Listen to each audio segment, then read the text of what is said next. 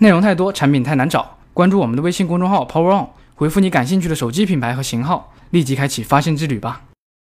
Computex 电脑展进行时，昨天我们看到了英特尔发布的首款十核心酷睿处理器，今天 AMD 紧随其后推出了多款应战的新品和解决方案。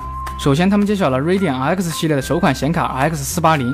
这款全新的显卡基于北极星架构，定位在中高端，重点针对 VR 服务进行了优化。它拥有四 G 和八 G 两个版本，售价则为一百九十九美元起，将于六月二十九号正式发售。发布会上，AMD 表示用两张 RX 四八零进行交火，便可以得到和 GTX 幺零八零相抗衡的性能。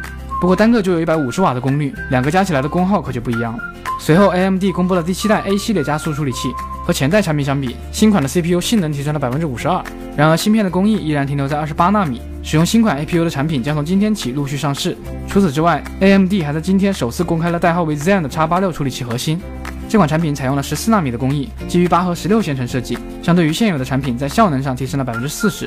AMD 表示，Zen 架构将覆盖桌面、服务器、笔记本和嵌入式四大市场，但是暂未公布相关产品的出货信息。好吧，PPT 大厂果然名不虚传呢。接下来看看 iPhone 相关的消息。根据供应链的泄露显示，下一代 iPhone 的容量将会从三十二 GB 起步，价格则会和现有的十六 G 版本保持一致。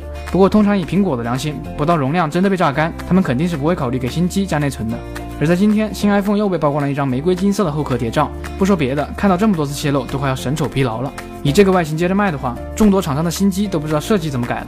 另外，苹果的新款 MacBook Pro 可能会先于 iPhone 发售。目前这款产品被曝光了几张零部件谍照，和之前传闻的一致。键盘顶部的按键位置并没有使用传统的开孔，而是只有一道浅槽，这个位置对应的是现有产品的数字键盘区域。根据打脸分析师郭明池之前的预测，这个区域将会使用可触控的 OLED 屏幕，具体用来干什么暂时未知。这几张谍照对应的是十三英寸版本的 MacBook Pro，该产品很有可能会在本月十三号正式亮相。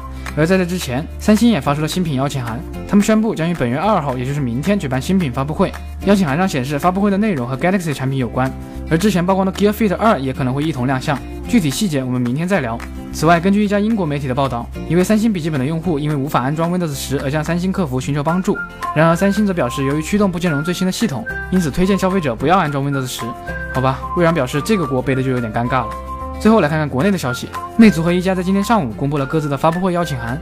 魅族的新机将于本月十三号亮相，而一加的旗舰一加三则会在本月十五号正式发布。小米则是在今天宣布和微软进一步扩展合作关系，未来小米将在手机和平板上预装 Office 和 Skype 等等应用，双方还将进行专利交叉以及协议转让。后者意味着小米在为进军美国做着准备，前者意味着小米用户将会免费领取更多的预装和广告大礼包。